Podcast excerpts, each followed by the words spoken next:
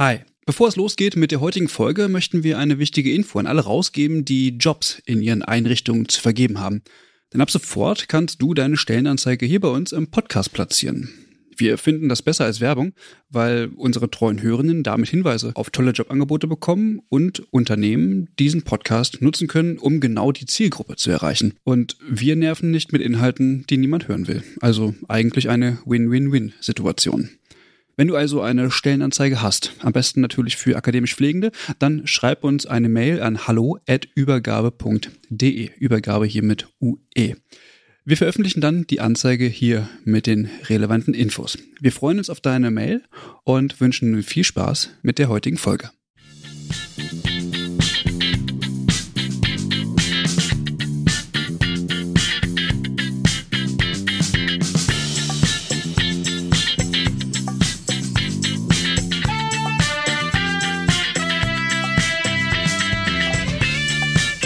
Hallo und herzlich willkommen zu einer neuen Folge von eurem Übergabe-Podcast. Christian und ich sitzen heute wieder in Osnabrück und senden ganz liebe Grüße. Wir sitzen zwar nicht an einem Tisch, aber zumindest in der gleichen Stadt. Hallo Christian. Hallo Eva. Ich begrüße dich aus Osnabrück. Geht's dir gut? Ja, mir geht's gut, danke. geht's dir auch gut? Ja, sehr gut. Ja, mir geht's auch gut. Ich bin auch schon das erste Mal geimpft, habe das Ganze nicht so gut vertragen, aber ja, läuft, würde ich sagen. Ich muss sagen, ich habe es gut weggestiftet, den Saft. Kein Problem. Sehr gut. Wir beschäftigen uns heute mit dem Thema Leiharbeit oder Zeitarbeit in der Pflege. Ich glaube, dieses Thema haben wir schon an der einen oder anderen Stelle immer mal so kurz angerissen und jetzt haben wir uns vorgenommen, das mal tiefer zu beleuchten. Und genau dafür haben wir einen Gast eingeladen und das ist der Matthias Menne. Matthias, magst du dich einmal kurz selber vorstellen? Ja klar, sehr gerne. Also erstmal hallo liebe Eva, hallo lieber Christian. Es freut Moin. mich sehr, ähm, bei euch zu Gast zu sein. Äh, mein Name ist Matthias Menne. Ich bin gelernter Altenpfleger. Ich habe 1995 meinen Zivildienst in der Pflege gemacht, habe 96 dann angefangen, äh, die Altenpflegeausbildung zu machen. Die Entscheidung dazu ist tatsächlich im Zivildienst gewachsen. Nach meiner Ausbildung ähm, habe ich auch fleißig weiter in der Pflege gearbeitet. Ich habe dann 2001 war es, glaube ich, angefangen, Pflegewissenschaft zu studieren an der Uni Wittenherdecke.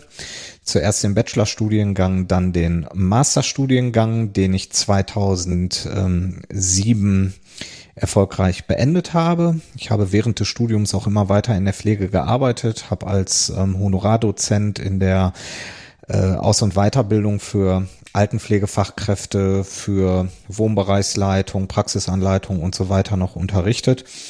Ja, und 2007 nach dem Studium oder beziehungsweise schon äh, so im Masterabschluss befindlich, hat sich dann natürlich auch für mich die Frage gestellt, was möchte ich nach dem Studium machen?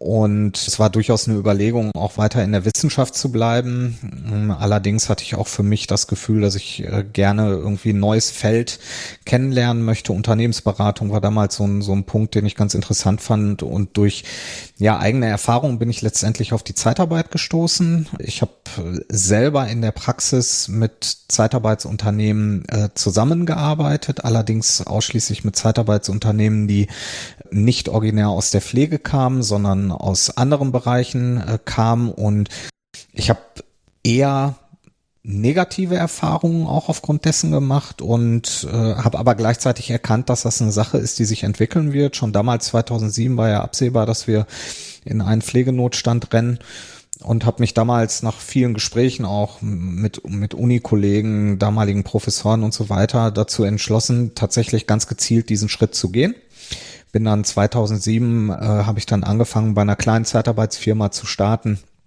ähm, die einfach nur auf Pflege spezialisiert waren, ein paar Pflegekräfte beschäftigt hatten, 20 damals, glaube ich.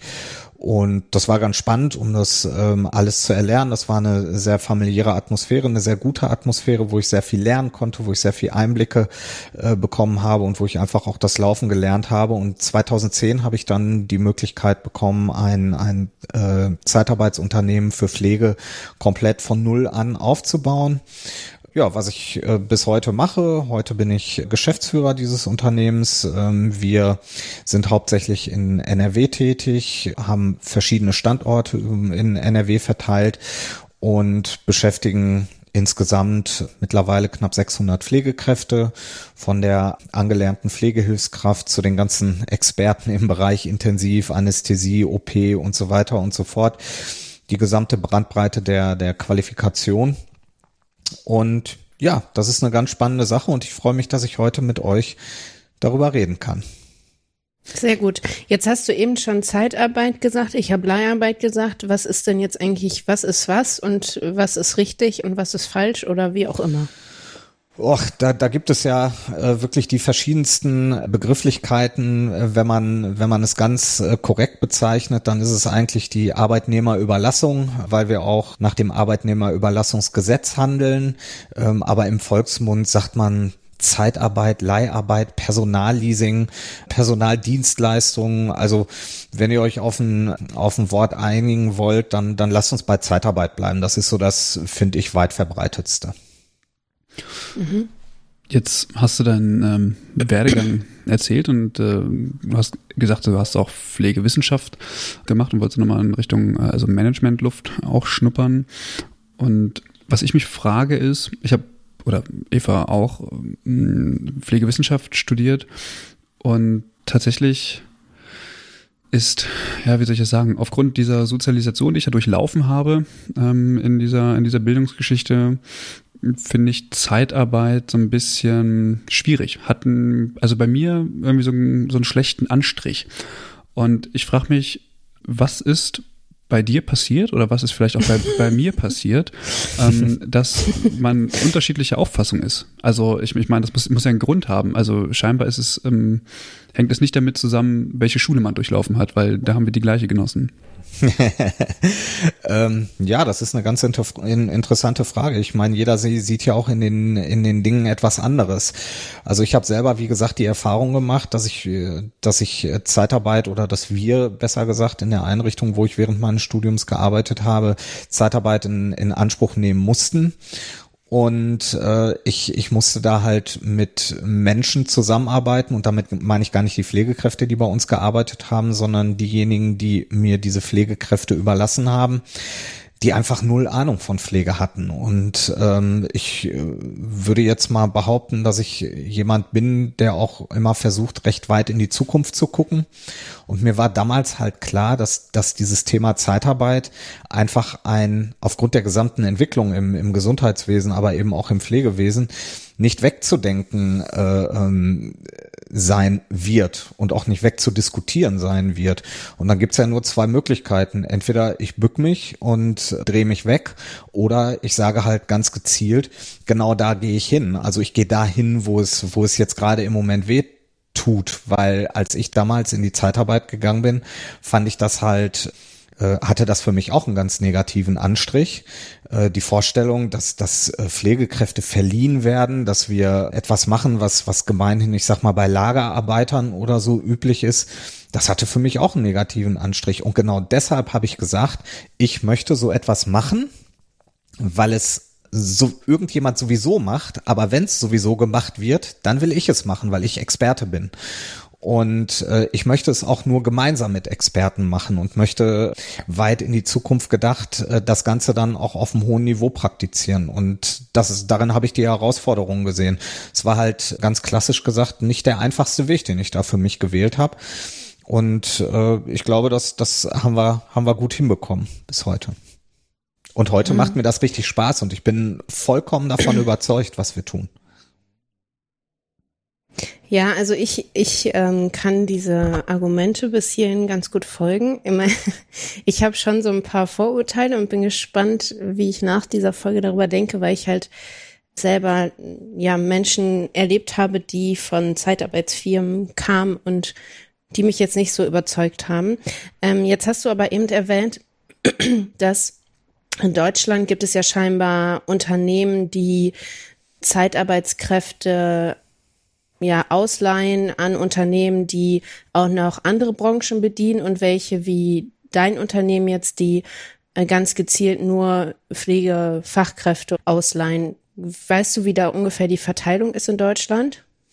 Boah, nee, ganz ehrlich kann ich dir das nicht sagen. Ich kann dir sagen, dass es ähm, gerade so Anfang der 2000er eben den Trend gab, dass Zeitarbeitsfirmen die im gewerblich-technischen Bereich unterwegs waren oder unterwegs sind. Also gewerblich-technischer Bereich heißt Handwerksberufe, Lagerberufe, Industrie halt und äh, dass die dann eben äh, gemerkt haben, okay, Pflegemedizin kann ein interessanter, lukrativer Bereich sein, da steigen wir einfach mal ein. Und so langsam haben sich dann auch immer mehr Unternehmen entwickelt, äh, die gesagt haben, wir spezialisieren uns da drauf. Davon gibt's jetzt immer mehr oder haben sich über die Jahre immer mehr ähm, herauskristallisiert, aber auch da vielleicht schon mal jetzt der Hinweis, das heißt ja noch nichts, ne? Also ein Unternehmen zu gründen und zu sagen, ich mache jetzt Zeitarbeits, äh, Zeitarbeit Pflege, heißt ja noch lange nicht, dass man auch Ahnung von Pflege hat. Das können natürlich Unternehmen sein, die in Wirklichkeit mit Pflege gar nichts am, am Hut haben, sondern sich einfach nur Pflege an die Tür geschrieben haben und, und in den Firmennamen.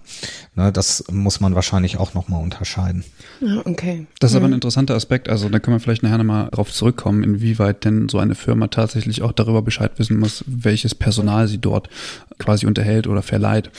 Aber vielleicht müssen wir erstmal klären, was ist denn Zeitarbeit überhaupt? Also da gibt es ja sicherlich eine Gesetzesgrundlage und ich finde es wichtig, dass wir das nochmal einordnen können. Also inwieweit unterscheidet es sich von dem klassischen Angestelltenverhältnis und welche Modelle gibt es dazu eigentlich? Mm, also der, der ähm, absolute Unterschied ist natürlich die, ich sag mal, Dreiecksbeziehung. Dein Arbeitgeber ist halt nicht derjenige, bei dem du tatsächlich, ich sag jetzt mal, Hand anlegst, sondern dein Arbeitgeber ist die Zeitarbeitsfirma. Also der Arbeitnehmer hat einen Arbeitsvertrag mit der Zeitarbeitsfirma. Äh, Im besten Fall ist die Zeitarbeitsfirma auch an, an einen Tarifvertrag gebunden. Da gibt es zum Beispiel den Tarifvertrag IGZ der ist ähm, sehr, sehr bekannt im Mittelstand. Und dein Arbeitgeber verleiht dich im Endeffekt an die Betriebsstätte, wo du dann am äh, Ende ja Hand anlegst. Das ist halt dieser Unterschied, diese mh, hm, ja, diese Dreiecksbeziehung, wo im Endeffekt äh, die Zeitarbeitsfirma so ein bisschen zwischen äh, dem Arbeitnehmer ähm, und derjenigen Stelle steht, wo die Arbeit letztendlich ausgeübt wird. Die Grundlage ist das Arbeitnehmerüberlassungsgesetz, in dem alles geregelt ist, also wie Zeitarbeit zu funktionieren hat und was erlaubt ist und was nicht erlaubt ist. Das äh, ist auch ein sehr strenges Gesetz. Da gibt es ähm, sehr viele Dinge, die zu beachten sind und die es uns als Zeitarbeitsfirma auch häufig deutlich, ja, das, das macht es uns teilweise deutlich schwieriger, als es vielleicht für andere Arbeitgeber ist, mit bestimmten Dingen ähm, umzugehen. Und hinzu kommt eine sehr stringente ähm, Prüfinstanz von der Agentur für Arbeit. Das ist die ähm, Regionaldirektion, also die Hauptstelle der, der Bundesagentur für Arbeit, die uns prüft. Ähm, das heißt, äh, da kommen regelmäßig Prüfer zu uns in ha ins Haus. Ähm, regelmäßig heißt äh, am Anfang, wir, wir haben ja eine Erlaubnis zur Arbeitnehmerüberlassung, die wir am Anfang befristet hatten. Das heißt, ähm, in den ersten Jahren ist jährlich ein Prüfer gekommen, hat geschaut, was wir da so machen, wie sehen die Personalakten aus, bekommen die Mitarbeiter pünktlich ihren Lohn, werden die richtig ähm, abgerechnet, bekommen die ihren Urlaub richtig gesetzt und so weiter und so fort. Und ja, dann nach drei Jahren bekommst du halt die unbefristete Erlaubnis zur Arbeitnehmerüberlassung und dann werden die Abstände, in denen wir geprüft werden, immer unregelmäßiger. Aber wir werden halt geprüft. Und äh, wenn es dann Firmen gibt, wo es vielleicht Auffälligkeiten oder Beschwerden oder ähnliches gibt, dann werden die auch nochmal deutlich intensiver geprüft. Was genau wird da so geprüft? Also ich habe da gar keinen Einblick. Äh, du, und die kommen äh, zu uns ins Büro und sagen, schönen guten Tag, zeigen Sie mal Ihre Personallisten und dann zeigen wir die Personallisten und dann ziehen die sich da randomisiert, sagen wir mal, 15 Mitarbeiter raus in Vollzeitbeschäftigung, Teilzeitbeschäftigung, Minijob, weil da halt unterschiedliche arbeitsrechtliche Dinge zu äh, berücksichtigen sind. Und dann gucken die sich an, die in der, über die Personalakte, wie mit diesen Mitarbeitern quasi umgegangen wird. Also, wie gesagt, ähm, wie sieht deren Überstundenkonto aus? Wie wurde mit dem Überstundenkonto umgegangen? Wie wurden diese Mitarbeiter abgerechnet? Also wurden die Lohnabrechnungen korrekt gemacht? Wurden die Statuten ähm, des Arbeitszeitgesetzes eingehalten? All diese Dinge werden dann geprüft und dann bekommen wir hinterher einen Prüfbericht, ob bei uns alles im grünen Bereich ist oder ob wir Dinge anders machen müssen. Okay. Also quasi, ich sag mal, das Gegenstück wäre dann die äh, Heimaufsicht in der Langzeitpflege beispielsweise, die der Gleiches äh, prüfen würde. Ja, zum Beispiel. Mhm. mhm. Okay. In welchen Branchen ist denn ähm, Zeitarbeit eigentlich üblich? Weil, also ich kenne das tatsächlich eher so aus, aus so Handwerksbetrieben ähm, und ich habe so das Gefühl, so die Pflege ist, also wie du es vorhin auch schon gesagt hast, ist so irgendwie entdeckt worden und da ist das dann irgendwie ziemlich floriert. Aber normalerweise, und ich glaube, irgendwie jemand hat vorhin schon irgendwie so ähm, Fachkraft für Lagerwirtschaft äh, vorhin gesagt, äh, das sind doch eher so die Branchen, wo sowas üblich ist, oder? Oder irre ich mich? Ja, da irrst du dich. Ähm, also die, die Zeitarbeit ist ja ein Instrument zur Flexibilisierung. Mhm. Das äh, muss man ja sagen. Also Zeitarbeit gibt es mittlerweile äh, bis in ganz hochwertige Bereiche, wie zum Beispiel IT. Also es gibt äh, viele kleine Unternehmen, die sich IT, ITler, Softwareprogrammierer, Softwarearchitekten und so weiter leihen um letztendlich äh, ja, ich sag mal, Arbeitsspitzen, Projektspitzen und so weiter aufzufangen und ähm, ja besser durch solche Phasen durchzukommen. Das, das gestaltet sich dann für diese Firmen ja ökonomischer und deswegen nutzen die selbst in solchen hochwertigen Bereichen Zeitarbeit und das ist durchaus nicht unbeliebt. Wir haben auch Zeitarbeit ganz viel im kaufmännischen Bereich, also von ganz normalen Sachbearbeitungstätigkeiten bis hin zur Chefarztsekretärin, sag ich mal, äh, gibt es äh, auch dort Zeitarbeit. Also wirklich in, in ganz, ganz äh, unterschiedlichen Bereichen das äh, klassische gesellschaftliche Bild äh, ist natürlich, okay, Lager und Logistik und noch ein bisschen Handwerk, das äh, Kommissionierer und so weiter. Das ist, sind so die, die Tätigkeitsbereiche, aber das ist bei weitem nicht so. Das ist also viel, viel breiter. Auch im Krankenhaus reden wir ja nicht nur über die, über die Pflegekräfte. Wir reden über Sterilisationsassistenten. Wir reden über ähm, Kodierkräfte im Krankenhaus, über medizinische Schreibkräfte und so weiter und so fort. Mich würde jetzt mal interessieren, vor allem weil aus meiner Perspektive, die ja so ein bisschen äh, eher negativ geprägt ist, welche Vorteile hat denn Zeitarbeit? Vielleicht im Allgemeinen, aber auch für die Beschäftigten und für die Unternehmerinnen. Mm, du meinst jetzt, welche Vorteile das für Pflegekräfte hat, in der Zeitarbeit zu arbeiten? Und mhm. äh, verbunden mit der Frage, welche, welche, äh, welche Gründe haben äh, Pflegekräfte in die Zeitarbeit zu gehen. Verstehe ich das richtig? Genau, ja ja, Vorteile in der Zeitarbeit. Hm, das geht los mit mehr Flexibilität. Also es ist in, in der Zeitarbeit halt tatsächlich so, dass Pflegekräfte es, ich weiß, dass damit geworben wird, aber das ist am Ende des Tages nicht so extrem. Aber Pflegekräfte können halt schon ein Stück weit ihren Dienstplan mitbestimmen. Das heißt also, wenn du beispielsweise ähm, eine alleinerziehende Mutter hast, die halt nur an bestimmten Tagen in der Woche arbeiten kann oder die nur ein bestimmtes Schichtsystem anbieten kann, die kann das in der Regel über die Zeitarbeit auch realisieren. Der nächste Punkt ist ein, ein geringeres Maß an Überstunden. Also wir haben ja ähm, Pflegekräfte, die aus einem festen Beschäftigungsverhältnis zu uns kommen, die in, in ihrer Festanstellung extrem viele Überstunden äh, leisten mussten und die dann bei uns sind und einfach auch ganz klar sagen, ich will das nicht mehr. Wir dürfen es auch gar nicht. Wir sind ähm, aufgrund unseres Tarifvertrags äh, dazu verdonnert, äh, oder was heißt dazu verdonnert? Wir sind da ganz klar reguliert, wie viele Überstunden unsere Mitarbeiter überhaupt auf dem Arbeitszeitkonto anhäufen dürfen. Und äh, deswegen hält sich das in der Zeitarbeit auch eher in Grenzen. Ein weiterer Vorteil für Angestellte in der Zeitarbeit ist, dass die nicht dauerhaft an einen Arbeitsplatz gebunden sind. Es gibt also viele Mitarbeiter bei uns, die ganz klar sagen, ich möchte in der Zeitarbeit arbeiten, weil ich ähm, keine Lust auf das ganze Zickentheater, den ganzen Druck und so weiter in einer festen Einrichtung habe. Und äh, ja, die negative Stimmung, die es dann häufig gibt. Und ich möchte lieber das Gefühl haben, dass ich da hingehe und äh, gleichzeitig auch das, das Wissen haben, dass ich da irgendwann nicht mehr hin muss. Oder im Extremfall, wenn es ähm, überhaupt nicht funktioniert für mich, dass ich dann auch bei meinem Arbeitgeber anrufen kann und mit meinem Arbeitgeber eine Lösung erzielen kann, zum Beispiel einen vorzeitigen ähm, Einsatzwechsel. Äh, das heißt nicht, dass, dass es nicht auch vorkommt, dass genau solche Menschen irgendwann in einem Einsatz sind, wo die sagen, boah, hier, hier gefällt's mir, hier möchte ich gerne bleiben, wo wir dann als Zeitarbeitsfirma wiederum mit, mit der Kundeneinrichtung eine, eine Übernahme äh, besprechen. Das ist ein weiterer Vorteil, äh, gerade für die Menschen, die viele negative Erfahrungen gemacht haben oder auch für junge Menschen, die, die frisch in der Pflege sind, die einfach sagen, ich möchte verschiedene Dinge kennenlernen, ich möchte mal ein bisschen von A nach B nach C nach D tingeln, äh, die dann am, am Ende durch die Zeitarbeit einfach auch nochmal eine andere Orientierung für ihren eigenen Weg bekommen und irgendwann an der Stelle sind, wo sie vielleicht hinwollen ähm, oder mhm. wo sie ohne die Zeitarbeit nicht hingekommen wären. Ein Vorteil ist sicherlich auch eine flexiblere Urlaubsplanung. Also unsere Mitarbeiter müssen uns jetzt nicht für ein ganzes Jahr den, den, den Urlaub angeben oder zumindest große Teile des Urlaubs, sondern das können die relativ spontan machen.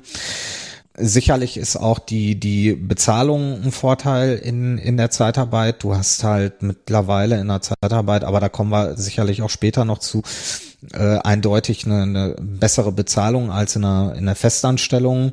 Du hast ähm, on top zu der zu der Bezahlung auch Benefits, die du die du bekommst in der in der Zeitarbeit ganz unterschiedlicher Natur, die du in einer Festanstellung nicht bekommst.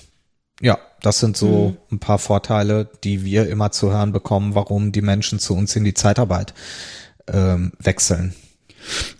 Das Genau, also das beantwortet jetzt natürlich, weshalb sich Menschen tatsächlich für die Zeitarbeit ähm, entscheiden. Gibt es dann auch Gründe, weshalb man sich dagegen entscheidet? Weil es gibt ja eine Reihe an Pflegefachpersonen, die sagen, ach nee, mit der Zeitarbeit, das ist tatsächlich nichts für dich. Obwohl es eine Reihe an, an ja, Vorteilen ja zu geben scheint. Die nicht nur ähm, finanzieller Natur sind, sondern sich eben auch auf den Workload beispielsweise beziehen. Ja, Natürlich. Ähm, also ich weiß nicht äh, ehrlicherweise, ob Zeitarbeit was für mich wäre. Und das ist genauso äh, wie die Frage, die die du zu Beginn gestellt hast warum ich in die Zeitarbeit gegangen bin äh, und du nicht, obwohl wir die gleiche Schule besucht haben. Es ist ja immer immer eine, eine Sache der Sichtweise und es gibt halt Pflegekräfte, die sagen, dieses äh, permanente Wechseln von Einsatzorten, also immer wieder quasi bei Null anzufangen, sich in eine neue Umgebung einzuarbeiten, sich in ein neues Teamgefüge einzubringen und so weiter und so fort das sind, ähm, das, das können manche Menschen nicht und die wollen das auch nicht und das ist auch gut so. Also wir haben aktuell, das sind die Zahlen von von Ende 2019. Ich, aktuellere Zahlen habe ich leider nicht. Haben wir äh, zwei Prozent aller Pflegekräfte die in der Zeitarbeit arbeiten, in etwa. Es kann natürlich sein, dass es äh, mittlerweile auch durch Corona mehr sind, aber es wäre ja schlimm, wenn alle Pflegekräfte in der Zeitarbeit arbeiten wollen würden. Von daher denke ich, äh, gerade diese, diese wechselnden Einsätze, dieses nicht angebunden sein, intensiver angebunden sein an ein Team, dieses gerade auch in der Langzeitpflege, ähm, stationäre Altenpflege, äh, dieses vielleicht fehlende intensive, langfristige Gebundensein an Bewohner, ne? also viele eben so psychosoziale Skills, die da eine Rolle spielen und die dazu führen, dass die Leute sagen, nö, da habe ich, da habe ich keinen Bock drauf. Ich will lieber so mein, mein Team und ich will wissen, wo ich in sechs Monaten hinfahre und ich will wissen, wo ich in einem Jahr hinfahre und auf welcher Station ich dann bin und so weiter und so fort. Das, ähm, das ist so der Hauptgrund, warum viele sagen, nee, da habe ich, da habe ich keine Lust drauf. Und es gibt natürlich auch Pflegefachpersonen, die halt ganz klar sagen, wenn ich in der Zeitarbeit tätig bin, ähm, habe ich Angst oder habe ich die Befürchtung, dass ich mein Qualifikationsniveau nicht in Gänze ausspielen kann. Hm, kann ich mir gut vorstellen. In, also ich. Ähm, in, in, wieso, Eva? Wieso kannst du es vorstellen? Also was ist der Hintergrund?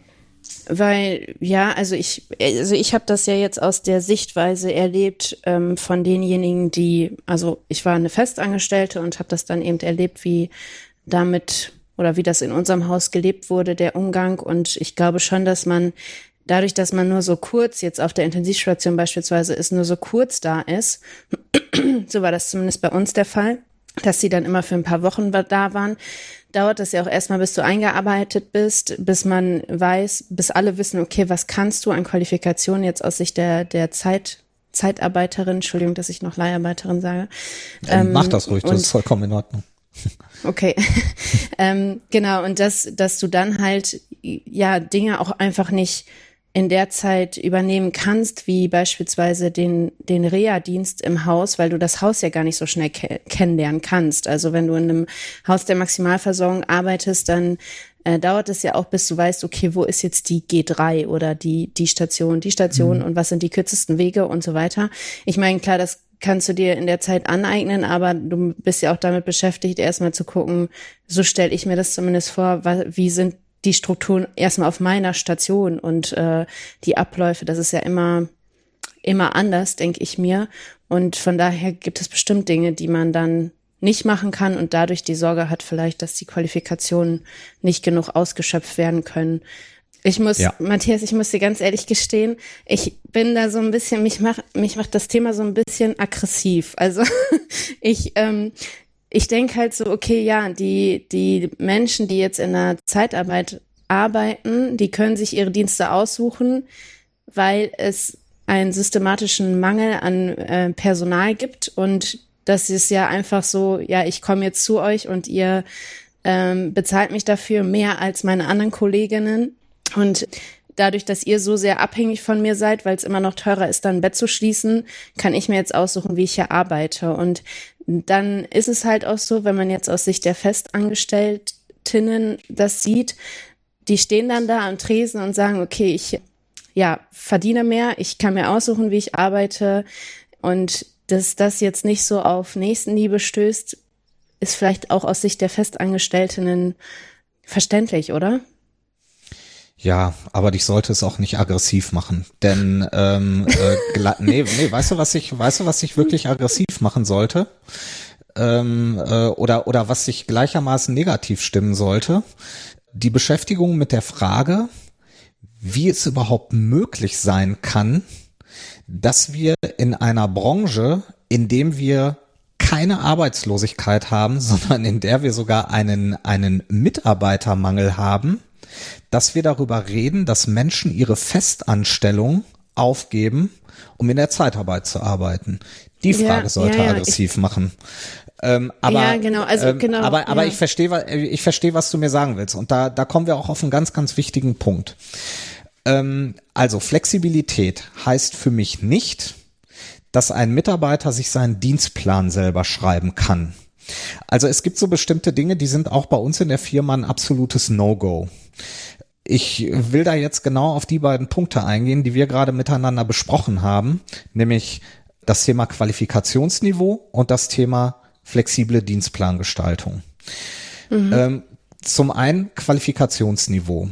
Wenn eine Fachkraft bei uns am Tisch sitzt und wir die fragen, warum wollen Sie denn aus einer Festanstellung ähm, in die Zeitarbeit wechseln und die sagen mir oder uns, dass sie nicht mehr so viel Verantwortung tragen wollen, dass die zum Beispiel in der, in der stationären Altenpflege nichts mit der SIS zu tun haben wollen oder früher noch nichts mit der, mit der Pflegeplanung zu tun haben wollen. Hm.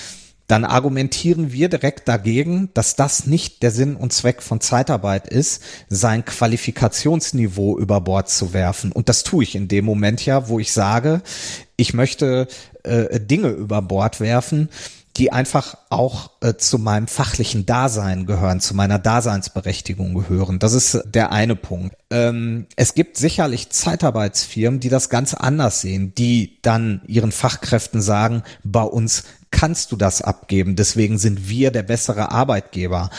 Aber das ist etwas, da muss man dann im späteren auch nochmal drüber sprechen, wie bekommt man es hin, dass das eben nicht das Entscheidungskriterium dafür ist, ob ich für eine Zeitarbeitsfirma arbeite oder nicht. Der nächste Punkt ist die flexible Dienstplangestaltung.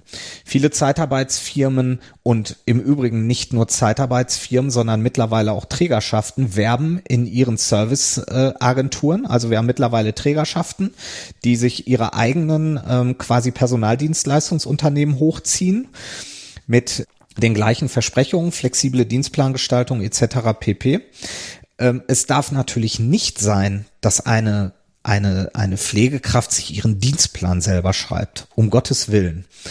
Was ich damit meine, ist, dass, dass die Zeitarbeit im Vergleich zu Einrichtungen um Längen äh, weiter ist, was das Eingehen auf die Lebenssituation des, des Mitarbeiters ist. Äh, ein kleines Beispiel. Ich hatte eine Bewerberin bei mir am Tisch sitzen, eine alleinerziehende Mutter, die ausschließlich Frühdienst machen konnte und ausschließlich konsequent nur jedes zweite Wochenende arbeiten konnte, weil sie anders die Betreuung ihres Kindes oder ihrer Kinder nicht organisieren konnte. Wir haben ja gesagt, wir können das für sie möglich machen und hatten auch schon einen Einsatzort im, im Blick. Und witzigerweise, die hat sich exakt in diesem Einsatzort beworben und hat von dort eine Absage aufgrund ihrer zeitlichen Einschränkungen bekommen. Und über uns wurde die dann von der Einrichtung abgenommen. Das heißt, diese Mitarbeiterin wurde mit ihren Dienstplanwünschen beziehungsweise nicht Wünschen, sondern ihren Möglichkeiten für eine Festanstellung abgelehnt, hat sich bei einer Zeitarbeitsfirma, also bei uns beworben und wurde dann von der Einrichtung, die er abgesagt hat, über Monate mit ihren Einschränkungen eingesetzt. Und mhm. ähm, und da sage ich, das ist etwas, wo, wo Zeitarbeit einfach weiter ist. Und ja, das hat sicherlich auch was mit den mit mit den äh, ähm, Dienstplanproblemen innerhalb der Einrichtung zu tun. Bin ich vollkommen bei dir. Das machen wir uns da natürlich zu nutzen. Die brauchen Arbeitskraft, also bekommen sie Arbeitskraft und die werden die Arbeitskraft auch schon nehmen, wenn wenn die äh, äh, nicht so flexibel einsetzbar ist wie wie eine eigene Mitarbeiterin, weil sie eben die wie die Not haben. Aber ich bin natürlich auch bei dir, dass es nicht sein darf, dass da jemand steht und sagt, ey, ich schreib mir meinen Dienstplan selber. Also wenn da eine junge Krankenschwester sitzt, ne, die zu mir sagt, ähm, hallo, ich habe jetzt meine Ausbildung äh, fertig und ich möchte jetzt arbeiten gehen, aber ich möchte bitte nicht an Feiertagen arbeiten und ich möchte äh, ähm, nur jedes zweite Wochenende arbeiten und Nachtdienst mache ich sowieso nicht, äh, dann sage ich zu der Beruf verfehlt das, aber genau diese Einschätzung, ne, diese Feinfühligkeit dann auch Zeitarbeit zu leben und auch mit den Mitarbeitern umzugehen, das ist ja, das ist ja die Kunst. Und ich glaube, genau an der Stelle brauchst du die Leute, die auch Checke davon haben also die aus der Pflege kommen, die wissen, wie Pflege funktioniert, die selber äh, schon mal einen Dienstplan geschrieben haben, die selber Führungsverantwortung in der Pflege getragen haben und die im Endeffekt dadurch auch ähm, viel besser einzuschätzen wissen, was bedeutet das eigentlich, wenn ich hier einem Mitarbeiter verspreche, du kannst dir deinen Dienstplan selber schreiben. Und ähm, wir hatten jetzt in der Corona-Zeit, um da noch ein weiteres Beispiel äh, zu benennen, was, was dich dann sicherlich auch ähm, aggressiv machen würde. Wir haben Mitarbeiter ähm, beziehungsweise Bewerber, die bei uns gesessen haben und gesagt haben, ich habe jetzt hier letztendlich äh, zwei Unternehmen zur Auswahl, euch und ähm, Zeitarbeitsfirma äh, X. Und die andere Zeitarbeitsfirma sichert mir zu, dass ich nicht auf einer Covid-Station arbeiten muss. Und dann fragst du die, hm. äh, gibt es da irgendeinen Grund für? Sind sie Risikopatient? Haben sie mit Risikopatienten äh, im privaten Umfeld zu tun und so? Nein. Ich möchte einfach nur nicht auf einer Covid-Station arbeiten. Und das ist mein Grund dafür, jetzt in die Zeitarbeit zu gehen. Und da muss ich dir sagen, das, das, das macht mich dann auch aggressiv als, als Pflegefachmann. Ähm, weil ich schlicht und ergreifend sage, das ist unser Job und da gehört auch eine Pandemie dazu. Und wenn ein Mitarbeiter bei mir sitzt und sagt, ich habe zu Hause einen Risikopatienten, nämlich meinen Ehemann, der, was weiß ich, ne, eh schon eine Atemwegserkrankung hat, der von mir aus, das hatten wir auch, krebskrank ist oder so, dann brauchen wir darüber nicht zu reden. Dann versuchen wir das natürlich für so einen Menschen umzuplanen. Aber es ist tatsächlich so, dass auch Zeitarbeitsfirmen damit werben, hallo, äh, ihr braucht nicht auf einer Covid-Station zu arbeiten, wenn ihr das nicht wollt. Und da bin ich vollkommen bei dir, dass das nicht gut ist. Aber es ist auch nicht gut, wenn jemand in der Zeitarbeit 40 Prozent mehr verdient als in einer Festanstellung. Auch das ist nicht gut.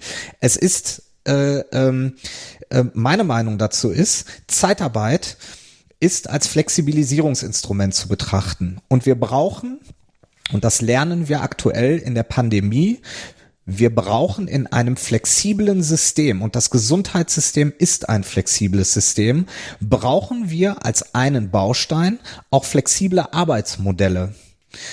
Ähm, und ein solches Modell kann Zeitarbeit sein, wenn es vernünftig, fachlich und vor allen Dingen reguliert getan wird und umgesetzt wird. Das ist meine persönliche Meinung dazu. Und äh, ich kann durchaus verstehen, dass es da einige Punkte gibt, die in der Art und Weise, wie sie heute noch praktiziert werden, Aggression bei dir auslöst. Weißt du, Matthias? Also ich, äh, warte, ich muss da eben drauf reagieren. Ja? Entschuldigung. Also ich, ich, ich sehe das ja auch, ja, also mich macht auch eher diese systemische Ebene ähm, aggressiv, dass ich weiß, okay, warum oder ich frage mich, wie wie kann es sein, dass ähm, Pflegekräfte oder dass, dass es überhaupt notwendig ist und wieso Wieso ist das überhaupt so? Was ist die Ursache und warum setzt man nicht an der Ursache an, anstatt das damit irgendwelche Löcher zu stopfen? Ähm, ich kann natürlich auch verstehen, dass es Menschen gibt, für die das ein super Modell ist und die dadurch in der Pflege bleiben. Und jede Pflegekraft, die in der direkten Patientinnenversorgung bleibt, ist natürlich Gold wert. Ähm, trotz alledem kann ich mir das zum Beispiel auch persönlich, so wie du das auch gesagt hast, nicht vorstellen, weil man dadurch ja auch so Dinge hat wie oder Dinge nicht hat, wie diese Teamzusammengehörigkeitsgefühl oder diese Bindung an ein Haus, die Entwicklung. Und ich sehe auch, dass man sich ja auch in einer Einrichtung entwickeln kann. Also es ist ja hm. jetzt nicht so, dass man nur dadurch, dass man in einer Einrichtung ist, sich nicht weiterentwickeln kann. Ähm, das sehe ich jetzt zum Beispiel als Gegenargument dazu, dass man sagen muss, ich muss jetzt ganz viele verschiedene Einrichtungen zu sehen, um äh, sehen, um zu wissen, wo ich hingehöre. Ähm, genau, aber ich, ja, ich ähm, bin da vielleicht auch ein bisschen verfärbt meine Einsicht oder meine Sichtweise. Ich glaube, das ist also wie, wie soll ich das sagen? Du hast vorhin, äh, Matthias, den ersten Punkt genannt, den, den fand ich tatsächlich sehr interessant, ähm, als du sagtest, äh, ja, also da kommt eine Person zu mir und sagt, äh, ich bin irgendwie völlig fertig und äh, ich will zum Beispiel äh, mehr Flexibilisierung in meiner Arbeitszeit und du sagst, naja, äh, ist ja ganz schön, aber irgendwie sind sie dann vielleicht auch im falschen Beruf. So.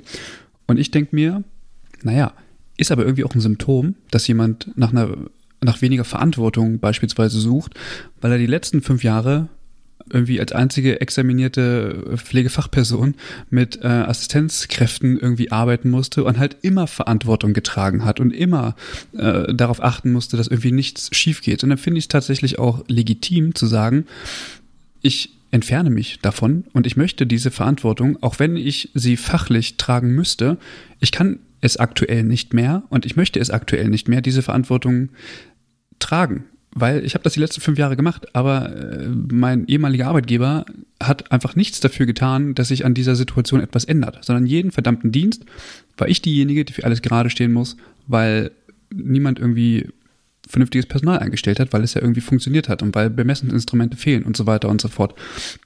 Und dann kann ich das ja. tatsächlich nach vollziehen. Und dann ähm, finde ich auch, ist das Argument, dass du sagst, naja, wir müssen es auch flexibel handhaben, weil die Einrichtungen offenbar nicht in der Lage sind, das zu flexibilisieren. Also du hast dann danach das Beispiel gebracht, dass die Person eingestellt worden ist, mm, aber eben über euch und gar nicht mit dem eigenen Grund. Also sprich, das Mindset, was in solchen Unternehmen ja offenbar vorhanden ist, ähm, ist völlig, also wenn ist mh, mm, flexi also man bekommt flexible, flexible Leute nur über die Arbeitszeit. Man kann flexible Leute offenbar nicht einstellen ähm, im, im eigenen Mitarbeiterstamm oder Mitarbeiterinnenstamm. Das scheint nicht möglich zu sein oder nicht denkbar zu sein.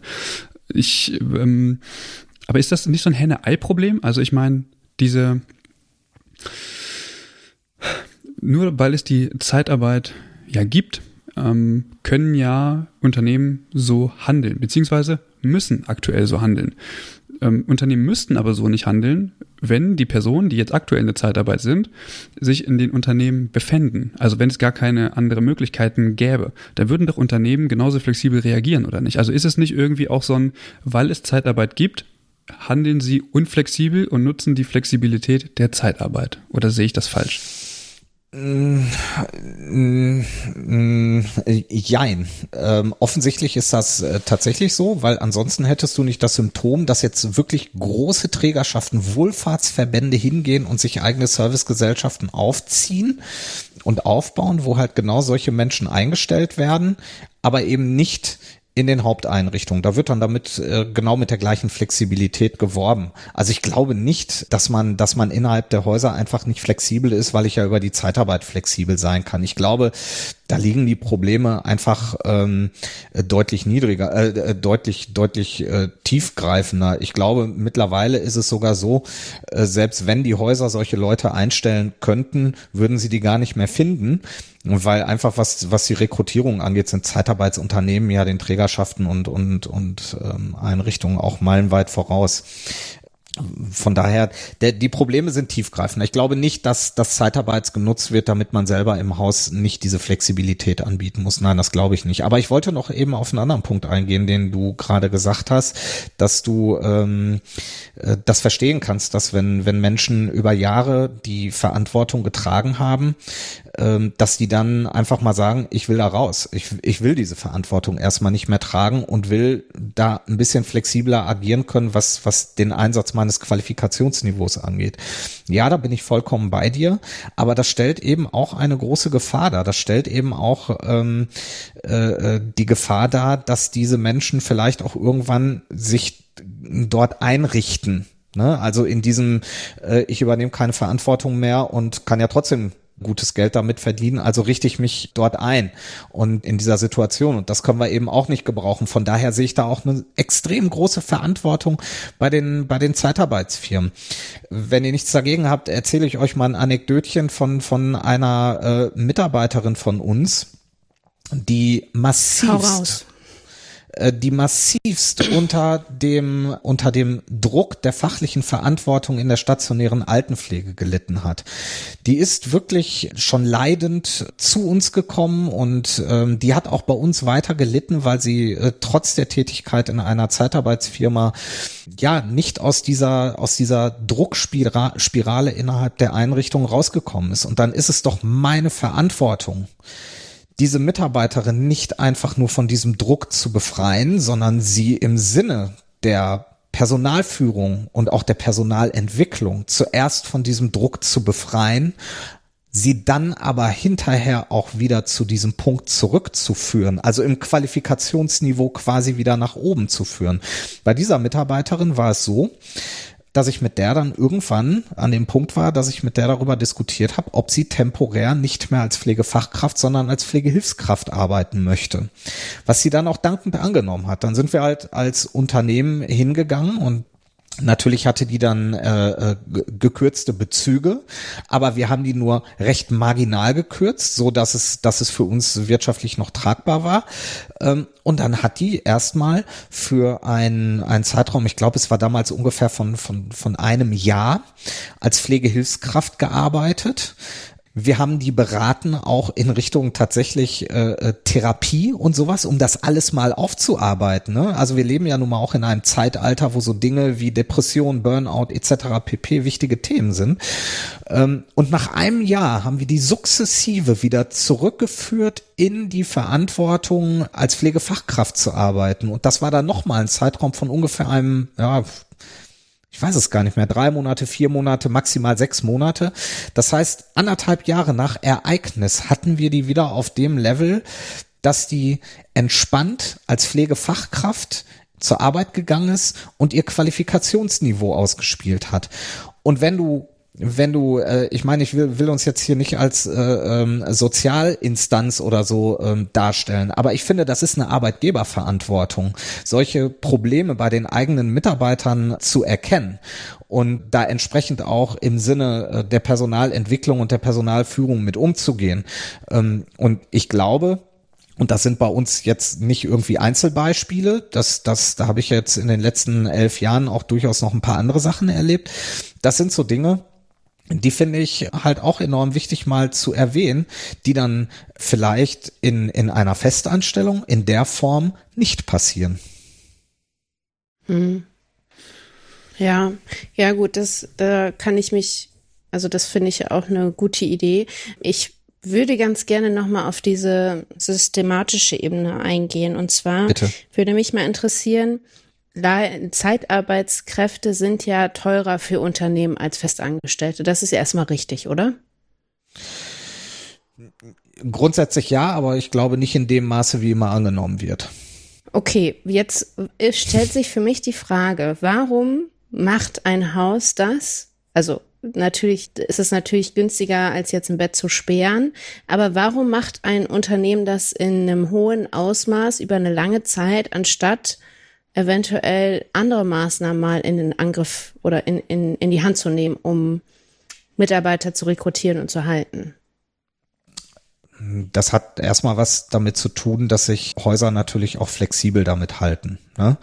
Also du musst, ich gehe erstmal noch auf Kostenebene. Du musst natürlich überlegen, wenn du mhm. dir einen Zeitarbeitnehmer holst, dann kaufst du dir ja nicht nur Flexibilität ein. Das ist ja nur eine Sache. Du kaufst dir ja auch Produktivität ein, weil du hast mit unproduktiven Stunden nichts zu tun. Also das heißt, du hast nichts mit Urlaubsstunden zu tun, du hast nicht mit Krankheit, nichts mit Krankheitsstunden zu tun und so weiter und so fort. Du hast nichts mit Lohnnebenkosten zu tun, du musst kein Onboarding machen, du musst kein Offboarding machen, du musst kein Geld ausgeben, um diesen Mitarbeiter zu rekrutieren, du musst keine Lohnabrechnung für diesen Mitarbeiter fahren, du musst den Mitarbeiter nicht verwalten. Ne, das sind ja alles Dinge, äh, die muss man ähm, halt beim Namen nennen und nebenbei, das sind Betriebskosten, die man von der Steuer absetzen kann. Das, das Krankenhaus bezahlt nur die Stunden, die auch tatsächlich produktiv gearbeitet wurden. Ah, okay. ähm, das mhm. heißt, wenn der Mitarbeiter morgens um, um 6 Uhr ähm, sich für den Tag krank meldet dann habe ich äh, sieben AU-Stunden auf der Payroll und der, das Krankenhaus hat null Euro Einsatzkosten auf der Rechnung stehen. Das äh, zu der Kostenseite. Zu der, ähm, zu der anderen Seite, das ist, das ist ein strategisches Instrument. Ich habe übrigens auch einen Schüler der Uni Wittenherdecke, einen, einen Kunden gehabt, der, der zuständig war für, für ein Altenheim und der ganz klar gesagt hat, dass auch bei denen in der Trägerschaft das so ist, dass sie sich mit einem gewissen prozentualen Anteil flexibel halten wollen, um auf Belegung zu reagieren. Das heißt, wenn mir Leute wegsterben und ich mit meiner Belegung nach unten gehe, dann kann ich bei der Zeitarbeit anrufen und sagen, so, ich brauche euer Mitarbeiter morgen nicht mehr. Geht die Belegung wieder nach oben, kann ich bei der Zeitarbeit anrufen und sagen, ey, ich brauche den Mitarbeiter wieder. Wenn es geht, auch noch den gleichen, ne? so im Sinne von Kontinuität mhm. ähm, und so weiter. Das heißt, Flexibilität spielt da natürlich eine große Rolle. Und äh, was man auch nicht unterschätzen darf, es gibt einfach auch Einrichtungen, die sind schlecht geführt die sind einfach schlecht geführt und die sind nicht in der Lage, gutes Personal zu finden, geschweige denn gutes Personal zu halten, weil die einfach nicht gut geführt sind. Und das sind dann häufig Einrichtungen, die über einen langen Zeitraum sehr viel Zeitarbeit einsetzen müssen um überhaupt ja die Pflege der dort lebenden Menschen oder der dort durchlaufenden Patienten zu gewährleisten. Das muss man, das muss man halt einfach auch sagen. Das hat oftmals was mit schlechter Rekrutierung und schlechten, äh, äh schlechtem, schlechtem Management zu tun, schlechter Personalführung. Mhm. Ich, ja, ich finde, ich, ich finde, nee, ich finde es eigentlich total interessant. Äh, ich bin also ähm, also ich finde es, also es, es funktioniert ja. So dieses System, es gibt mir gar nicht, dem, ähm, sich dagegen oder dafür auszusprechen, ist gar nicht das Ziel. Sondern ich finde das Thema an sich interessant, mh, mm, weil es irgendwie sich, also weil es als Thema immer auch so dominiert. Also so mittlerweile, zumindest habe ich das Gefühl. Ich habe auch das Gefühl. Was im Übrigen lächerlich ist. Aber ist es wirklich so? Also ich finde es gar nicht so lächerlich, weil es nee, Mitarbeitende ja vor Herausforderungen stellt. Also dich als Arbeitgeber vielleicht weniger, aber du musst dir vorstellen, wenn ein Unternehmen Geld dafür ausgibt, um Lücken zu stopfen, ähm, beispielsweise, weil gerade die Belegung höher ist und so weiter, und dann quasi rück greifen muss auf, äh, auf, auf Zeitarbeit, hm, das macht ja was mit den Personen, die dort langfristig angestellt sind. Und diese Person, die da jetzt kommt, also bei den Mitarbeitenden kommt halt an, ja, diese Person macht irgendwie nur Frühdienste und sonst nichts weiter und keine Nachtdienste und so weiter und äh, weiß ich nicht, äh, 12 Uhr ist sowieso Schicht, irgendwie so. Und geht am Ende auch noch mit mehr Geld nach Hause und irgendwie alles super. Und wenn die keine Lust mehr hat, ja, dann ändert, also dann arbeitet sie halt in einem anderen Haus oder er. Und das kommt halt bei den Mitarbeitenden an. Und das führt ja dazu, dass es zu Spannungen kommt. Also und, nicht nur auf Stationen, sondern dass grundsätzlich dieses Konstrukt der Zeitarbeit in Frage gestellt wird von den Leuten, die sich hm, an ein Haus gebunden haben, die gesagt haben, ich arbeite hier gerne, ich identifiziere mich damit und ich bin, ich gehe okay mit dieser Kultur. Aber es ärgert mich, dass mein Arbeitgeber, dem ich mein Vertrauen schenke und meine Arbeitskraft schenke, ähm, dass er nicht in der Lage ist, die Mitarbeitenden, die ich über Jahre lang liebgewonnen habe, zu halten, ihnen vernünftiges Gehalt zu zahlen, ihnen Arbeitsbedingungen zu geben, die sie brauchen, um hier weiter zu arbeiten. Anstelle dessen gehen diese guten Personen in die Zeitarbeit, weil sie diese Flexibilisierung haben. Und mein Arbeitgeber, obwohl er es könnte, kann ihnen diese Flexibilisierung nicht geben. Und ich kann mir schon vorstellen, dass das zu Problemen innerhalb von Teams führt, dass viel Vertrauen und tatsächlich auch größere Hürden für das Management beziehungsweise auch für Führungspersonen einfach kommen, weil du hast einfach immer so, so, so ein Kritikfeuer, was, was da so läuft. Die Leute sind nicht eingearbeitet. Du hast vorhin den, den finanziellen Aspekt gebracht. Natürlich hat das Krankenhaus oder das Haus, je nachdem, was es jetzt für ein Haus ist, den, den Kostenfaktor nicht, die du, äh, die Kostenfaktoren, die du besprochen hast. Aber äh, diese Personen müssen noch eingearbeitet werden. Das kostet genauso viel äh, Geld, weil die Personen, die sonst sich um Patienten kümmern, müssen sich jetzt zusätzlich um das Personal kümmern, was eingearbeitet werden muss. Ja. Ähm, also erstmal äh, vielleicht noch ganz kurz, weil du gerade sagte, gerade sagtest, ich wechsle in die Zeitarbeit, weil ich da Flexibilisierung habe. Ähm, das ist ein Grund von mehreren. Mhm. Die meisten Leute wechseln in die Zeitarbeit, weil sie in Festanstellung im Gesamtpaket, dazu gehört sicherlich auch Flexibilität, aber im Gesamtpaket unzufrieden sind. Mhm. Ja, also die gehen, die gehen nicht zwingend in erster Linie in die Zeitarbeit, um sich einen Vorteil zu verschaffen, sondern die gehen in die Zeitarbeit, weil sie in einer Festanstellung, in einem krankenden System unzufrieden sind.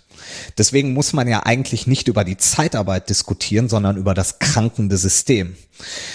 Also das zum einen. Äh, zum anderen bin ich vollkommen bei dir, dass es sicherlich äh, Unmut schafft, wenn die Dinge passieren, die du gerade so beschrieben hast. Ich möchte noch mal vorweg mein lächerlich äh, kurz äh, definieren. Mhm.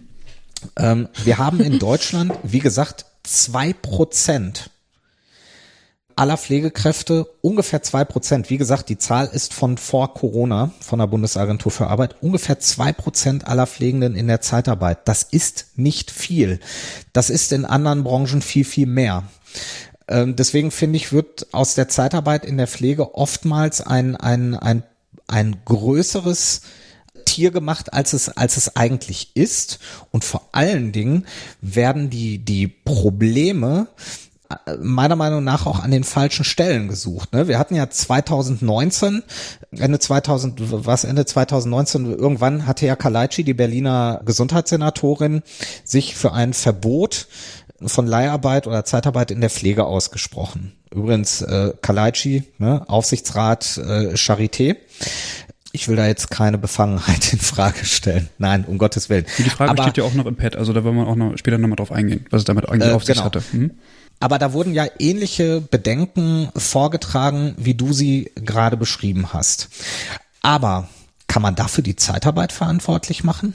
Kann man die Zeitarbeit dafür verantwortlich machen, dass Teams Mitarbeiter von der Leiharbeit, die nicht vernünftig eingearbeitet sind, vorsetzen? Kann man dafür jetzt sagen, die Zeitarbeit ist doof? Also ich finde, das ist ja der falsche Ansatz. Der Ansatz muss ja eher sein, äh, ich kann das nur noch mal wiederholen. Meiner Meinung nach darf Zeitarbeit nicht als Teil der freien Marktwirtschaft gesehen werden, sondern Zeitarbeit muss sich als Teil eines flexiblen Systems, nämlich der Gesundheitsbranche, der Pflegebranche verstehen und an den richtigen Stellen strategisch eingesetzt werden. Wenn das so verstanden wird, dann steht es auch in der Verantwortung einer Pflegeeinrichtung, egal ob es ein Krankenhaus ist oder ein, eines Altenheims ist, dann steht diese Einrichtung in der Verantwortung, einen solchen Mitarbeiter natürlich auch vernünftig einzuarbeiten, vernünftig diesem Menschen zu zeigen, was ist hier eigentlich in der Einrichtung los und was hast du hier zu tun. Du sagtest gerade, wir werden da vor keine Probleme gestellt. Natürlich werden wir vor Probleme gestellt. Was meinst du, wie sich unsere Mitarbeiter fühlen, wenn die in eine Einrichtung kommen, mit der wir vertraglich vereinbaren, dass die Einrichtung zwei oder drei Tage ohne eine Kostenberechnung von uns erhält, um die Mitarbeiter vernünftig mit einer Person, die wird sogar in manchen Fällen noch on top dazustellen, die, die, die den Wohnbereich oder die Station kennt und vor Ort ist, und dann vernünftig eingearbeitet werden soll, wir die Mitarbeiterin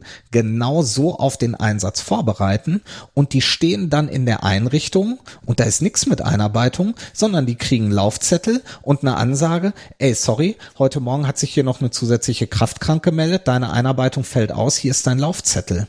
Natürlich stellt uns das vor Probleme, weil unsere Mitarbeiter dadurch auch unzufrieden werden und unglücklich werden. Und da muss man halt auch mal die Frage stellen, wie definieren denn Einrichtungen einen äh, qualitativ hochwertigen Einsatz eines flexiblen Instruments? Ich glaube, äh, dass, dass das auch ein wichtiger Punkt ist, über den man sprechen muss, denn da läuft auch einiges einfach grundlegend verkehrt. Und es ist ja nun mal eine Dreiecksbeziehung und nicht eine Zweiecksbeziehung mit, äh, mit der Kundeneinrichtung, die unter der Zeitarbeit leidet. Das äh, finde ich da muss man schon alle Seiten gleichermaßen beleuchten. Mhm. Dass die, mhm. dass die Mitarbeiterschaft dann natürlich unzufrieden ist, ist klar. Es gibt natürlich auch andere Worte. Ne? Wir sind ja äh, durch, durch unser Pflegestufe Rot-Ding auch mit, mit ähm, vielen Leuten, vielen Einrichtungen, vielen äh, ähm, äh, im Gespräch und äh, wir hören da auch ganz, ganz viel, wie dankbar man dafür ist. Ich höre da äh, regelmäßig auch, ähm, ohne die Zeitarbeit wären wir abgesoffen wegen Corona, äh, während Corona. Äh, das muss man natürlich auch sagen. Ich verstehe natürlich eure Haltung, dass ihr dann äh, natürlich an dem einen oder anderen Punkt sagt, das schürt Unzufriedenheiten. Ja, das, das, das kann ich mir gut vorstellen. Aber das ist ja weder die Schuld der Zeitarbeit, noch ist es irgendwie die Schuld des Mitarbeiters, der dann nicht eingearbeitet steht, sondern man muss ja die Ursache dafür suchen, warum steht denn da dieser äh, Mensch uneingearbeitet? Vielleicht noch ein anderes Beispiel, dann bin ich auch durch damit. Wir haben ganz, ganz viele Kunden, die einfach auch das nicht wirklich strategisch gut machen. Die haben ein Dienstplanproblem und setzen dann die Zeitarbeit immer Woche für Woche ein. Anstatt einfach zu sagen, obwohl die am Monatsanfang wissen, am Ende werde ich sowieso, sagen wir mal, 300 Arbeitsstunden in diesem Monat benötigen. So, dann kriege ich den ersten Anruf in der ersten Kalenderwoche, wir brauchen diese Woche einen Mitarbeiter. Soll ich euch den den ganzen Monat reservieren? Nein, nein, brauchst du nicht, nur diese Woche. Die Woche ist zu Ende, braucht ihr den Mitarbeiter noch? Nee, brauchen wir erstmal nicht. Alles klar, ich plane den woanders. Dann geht auf einmal das Telefon, ich brauche den doch. Ja, jetzt ist er schon woanders verplant. Also das heißt, der strategische äh, der strategische Ansatz sowohl in der Planung als auch in der Einarbeitung als auch in der letztendlichen Umsetzung ist dann teilweise auch mangelhaft, der genau zu diesen Unzufriedenheiten führt. Mhm. Ich glaube auch, dass das ein, tatsächlich auch ein Problem ist und ich kann auch diejenigen, die dann da als Leih Leiharbeitskräfte kommen, vollkommen verstehen. Also ich meine Aggression richtet sich dann auch eher gegenüber meinem eigenen Arbeitgeber, weil ich also bei uns war das so, die wurde einfach hingestellt, diese Person, die mir ja dann in dem Moment, also wo ich so ein gemischtes, gemischte Gefühle gegenüber hatte, die wurde einfach hingestellt und die wurde nicht eingearbeitet und es wurde auch vorher das Team gar nicht darauf vorbereitet und gesagt so, ähm, warum machen wir das? Was hat das für Vorteile fürs Unternehmen? Was für Nachteile oder wie auch immer? Und ich glaube, das ist auch ein wichtiger Punkt dabei. Ich glaube auch, dass es durchaus Häuser gibt, wo es Springerpools gibt, wo die Leute dann flexibel eingesetzt werden, was ja auch eine Idee von Flexibilität ist, die ähnlich schlecht eingearbeitet sind. Das muss man ja auch mal so sagen. Jetzt wollte ich aber noch mal wieder einen, einen Schritt höher machen. Du hast ja dich äh, damals entschieden oder gesagt, am Anfang unseres Gesprächs hast du gesagt, okay, ich wollte dann dorthin gehen, weil es irgendjemand macht es und dann mache ich es lieber selber, als wenn irgendjemand anderes es macht. Ähm, mhm. Wenn du dich jetzt für einen anderen Weg entschieden hast, beziehungsweise was müsste sich denn ändern, damit wir keine Leiharbeit mehr brauchen? Also du hast öfters diese systematische Ebene angesprochen und ich, das ist, ist na, vielleicht jetzt auch, spricht so ein bisschen gegen deine Unternehmensphilosophie, weiß ich nicht, aber was müsste sich denn ändern, damit wir das nicht mehr brauchen? Ähm, nix. Ähm, die Zeitarbeit beziehungsweise ähm, Flexibilisierungsinstrumente im äh, Gesundheitswesen werden weiterhin benötigt. Wir müssen andere Dinge äh, besprechen. Es geht nicht darum zu überlegen, was müssen wir tun, damit wir das nicht mehr brauchen. Weil nochmal, äh, wir hatten Krankenhäuser, die haben Stationen geschlossen, die haben Personal abgebaut, die sind in Kurzarbeit gegangen während der Pandemie, während wir Kundeneinrichtungen und also Krankenhäuser hatten, die hochgefahren haben, wo unsere Mitarbeiter auf einmal in Situationen waren, wo die ISO-Station äh, mit aufgebaut haben, äh, teilweise sogar verantwortlich geleitet haben. Was ich damit sagen will, ist, wir brauchen in einem Gesundheit ist ja ein flexibles Gut. Es gibt auf einmal eine Pandemie. Die Pandemie geht hoch, die geht runter. Wir reden über Flatten the Curve und äh, weiß der Geier was. Wir haben, wir haben auf einmal eine Inzidenz von 200, dann haben wir eine Inzidenz von 20. Das ist jetzt nur auf Corona bezogen. Aber insgesamt, Gesundheit ist ein flexibles Gut und die Gesundheitsversorgung ist auch ein flexibles Gut. Und zwar sowohl in der Akutpflege als auch in der Langzeitpflege. Und deswegen werden wir immer Flexibilisierungsinstrumente brauchen. Das gehört dazu. Wir müssen es nur anders machen, als wir es aktuell machen. Und das ist auch ähm, unsere Forderung oder wir haben eine Latte an Forderungen, die wir auch äh, niedergeschrieben haben wie sich das ändern muss. Wir brauchen zum Beispiel eine ganz klare Qualitätsregelung, wie solche Zeitarbeitsfirmen oder, oder Flexibilisierungsinstrumente funktionieren können. Also es muss zum Beispiel gegeben sein, dass du in, in, in einer, einer Zeitarbeitsfirma ähm, äh, Pflege Expertise nachweisen musst und zwar bis in die obersten Führungsebene. Ich meine, in einem ambulanten Pflegedienst schreibt auch nicht der Dienstplan, den Dienstplan ein, ein Bankkaufmann, sondern in der Regel eine weitergebildete Pflegefachperson. Wir brauchen äh, ganz klare Regularien. Wie hat eine Einarbeitung innerhalb der Einrichtung stattzufinden und zwar verpflichtend für äh, das flexibilisierende Unternehmen, nennen wir es Zeitarbeitsunternehmen, aber auch für die entleihende Einrichtung verpflichtend, nachweislich verpflichtend, wie hat eine Einarbeitung stattzufinden. Äh, wir müssen über Preisobergrenzen, über Lohnobergrenzen äh, reden, um einfach diese massive Kluft, die es da an manchen Stellen mittlerweile gibt, zu vermeiden und so weiter und so fort. Das muss der Ansatzpunkt sein. Wir müssen verstehen, dass solche Flexibilisierungsinstrumente, davon bin ich überzeugt, im Gesundheitssystem und somit auch in der Pflegebranche in einem gewissen Maße, vielleicht nicht in dem Maße, wie es aktuell ist, aber in einem gewissen Maße zu Recht auch eine Zukunft ähm, hat. Nur es muss halt klar reguliert sein und es muss klare äh, Spielregeln geben. Weil das, was jetzt gerade passiert, finde ich auch sehr gefährlich. Du hast es gerade äh, gesagt, dass sich gewisse äh, Trägerschaften Flexipools schaffen. Genau das passiert nämlich. Ich hatte es jetzt schon ein paar Mal erwähnt, dass eben Trägerschaften hingehen und sagen, wir gründen unsere eigenen Flexipools, unsere eigenen Servicegesellschaften, wo nichts anderes gemacht wird als das, was in der Zeitarbeit passiert, wo Menschen entsprechend ihrer zeitlichen Möglichkeiten und ihrer fachlichen Ausbildung in Pflegeeinrichtungen eingesetzt werden bei einem besseren Verdienst. Und ähm, das Ganze passiert dort aber ohne irgendeine Form von gesetzlicher Regulierung. Und das darf halt nicht sein. Und deswegen finde ich, müssen wir nicht darüber reden, was müssen wir tun, damit es das nicht mehr geben muss, sondern wir, was müssen wir tun, damit wir ein solches Flexibilisierungsinstrument so regulieren und so einsetzen, damit es uns in einem sich flexibel wandelnden System weiterhilft. Das ist unsere Aufgabe. Also mir ist schon klar, dass Dinge wie Zeitarbeit beispielsweise Symptome sind dessen, dass wir ganz viel im System ein bisschen querliegen haben und sicherlich auch äh, der Privatisierung des gesamten Gesundheitssystems geschuldet sind. Aber würde nicht nur eine Deprivatisierung des Gesundheitssystems dafür sorgen, dass äh, die Regulation eintritt, die du ähm, jetzt quasi forderst? Weil alles andere ist doch quasi entsprechend Marktgesetz und findet ja in anderen Bereichen genauso Anwendung. Also was, was, was, was wir sehen, ist der pure Kapitalismus. Das ist so. Aber es wird ja, ja. Amen. Wie du schon sagst, wir müssen über andere Themen reden. Also es, ist, also es geht nicht darum, ähm, Zeitarbeit gut oder schlecht zu machen. So, das ist auch gar nicht der Ansatz, sondern sie ist halt da und sie ist halt immer wieder Thema und ähm, sie durch durch, durch, durchdringend ähm, die, die Pflegelandschaft in allen Settings, ähm, aber sie ist Symptom dafür, dass ein Krankenhaus so Geld verdient, wie es heute Geld verdient. So.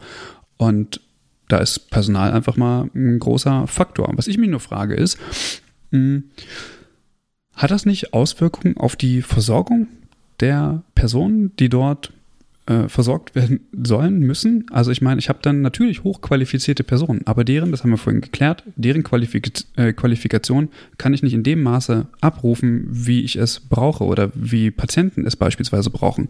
Also müsste man ja theoretisch auch mal in die Waagschale schmeißen. Arbeit oder flexible Arbeitszeitmodelle ganz gut und schön, aber wenn sie kurzfristig vorhanden sind, ähm, ist die Frage nach der Qualifikation größer weil eventuell die Qualifikation, die ich einsetze, nicht beim Patienten ankommt. Sind Patienten gefährdet durch Personen, die in der Zeitarbeit kurzfristig eingesetzt werden?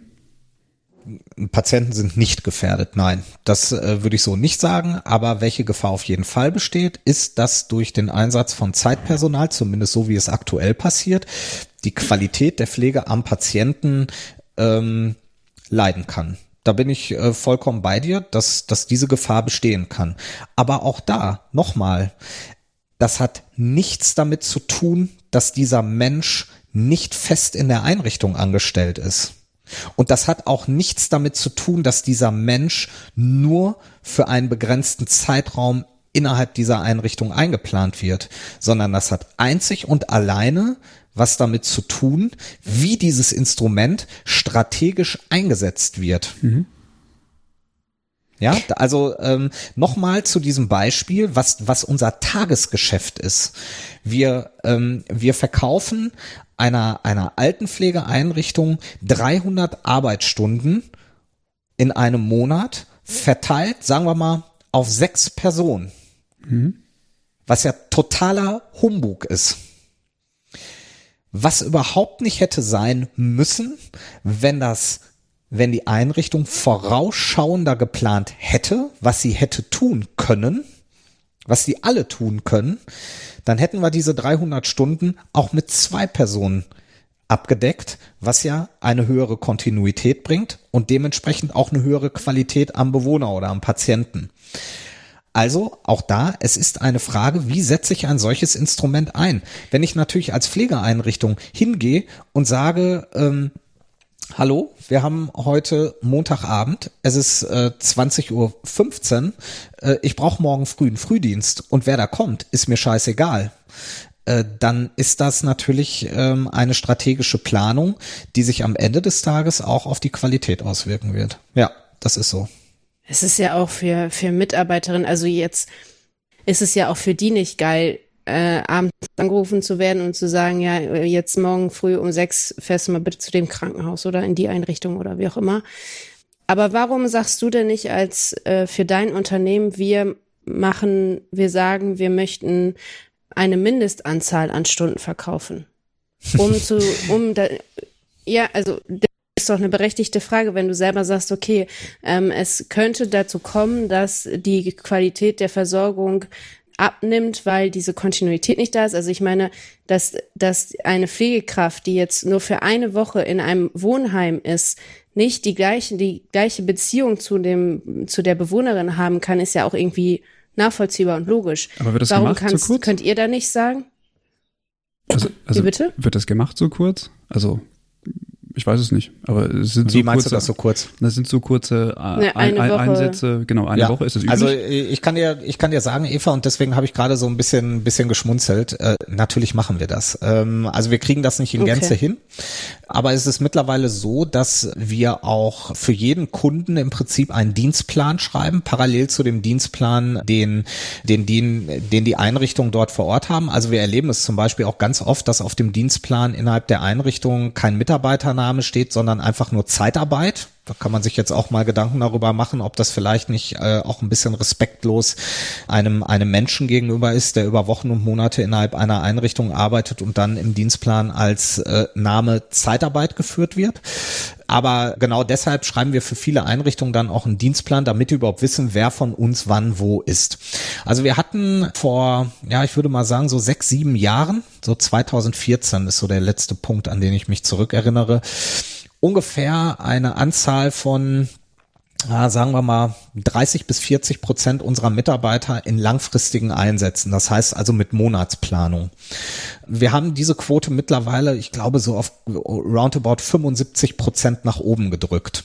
Das heißt, das, was ich euch jetzt hier gerade alles erzähle, genauso rede ich ja mit, mit äh, unseren Kunden. Ne? Also ich sitze da wirklich, wir haben, äh, ich habe bei uns im Unternehmen eine, eine Abteilung für, für das äh, Kundenmanagement äh, ausgegründet. Die wird auch von, von ähm, einem, einem Pflegewissenschaftler geleitet, äh, der ähm, an der, an der EFH in Bochum studiert hat und in der stationären Altenpflege auch als, als Leitungskraft tätig war. Und ähm, der führt genau diese Gespräche, teilweise auch gemeinsam mit mir, äh, mit unseren Kunden, wo es um eine sinnigere strategische Planung unserer Mitarbeiter geht, ne? wo du dann natürlich auch ein paar Agreements treffen musst, weil die Kunden sagen natürlich auch, ey, ich kann das immer nicht so lange absehen, aber vielleicht können wir einen Deal machen, dass wir eine etwas verkürztere Zeit der, der Weiterplanung oder so bekommen, whatever, ne? Ähm, oder eben Einarbeitungskonzepte, die wir mit denen besprechen. Das, äh, das meine ich ja auch, auch damit, dass du eine gewisse Pflegeexpertise hast. Ich meine, wenn da der, der Herr Meier äh, von einer Zeitarbeitsfirma sitzt, äh, sitzt, der irgendwann mal was Kaufmännisches gelernt hat und jetzt eben Zeitarbeit macht, der hat natürlich nicht das Verständnis für das, was in einer Pflegeeinrichtung passiert was notwendig ist und was möglich ist, um dann eben solche Gespräche zu führen. Das meinte ich gerade damit, als ich sagte, dass es unheimlich wichtig ist, darüber zu reden, wie muss ein Zeitarbeitsunternehmen auch aufgestellt sein von dem Personal, was in diesem Unternehmen innerhalb der, der Büroräumlichkeiten arbeitet. Und deswegen, also wir machen das schon. Aber das ist, das ist wirklich brutal harte Arbeit. Du kriegst es, du kriegst es halt nicht immer hin, weil auch bei uns ist es natürlich flexibel. Auch wir haben eine Krankenquote von, von acht, neun, teilweise zehn Prozent in einem Monat. Ne? Das heißt, Mitarbeiter fallen aus, die müssen ersetzt werden. Bei uns passiert ja das Gleiche wie innerhalb der Einrichtung. Äh, von daher kriegst du das äh, in 100 Prozent der Fälle nicht hin. Aber ich glaube, was so langfristige Planung und Monatsplanung angeht, äh, sind wir schon, haben wir uns da schon sehr gut entwickelt, was eben auch vor allen Dingen an äh, der Pflegeexpertise liegt, die wir an unseren Schlüsselpositionen haben und die Gespräche, die daraus mit den Kunden resultieren. Was man aber, das muss ich eben noch abschließend sagen, da auch noch erwähnen muss. Wir haben im Arbeitnehmerüberlassungsgesetz in Deutschland eine maximale Überlassungsdauer von 18 Monaten festgeschrieben. Das heißt, wir haben auch viele Mitarbeiter, die so lange eingesetzt werden. Nach 18 Monaten muss ich dem Kunden sagen, du kannst den Mitarbeiter nicht weiter haben, es sei denn, du stellst den fest ein.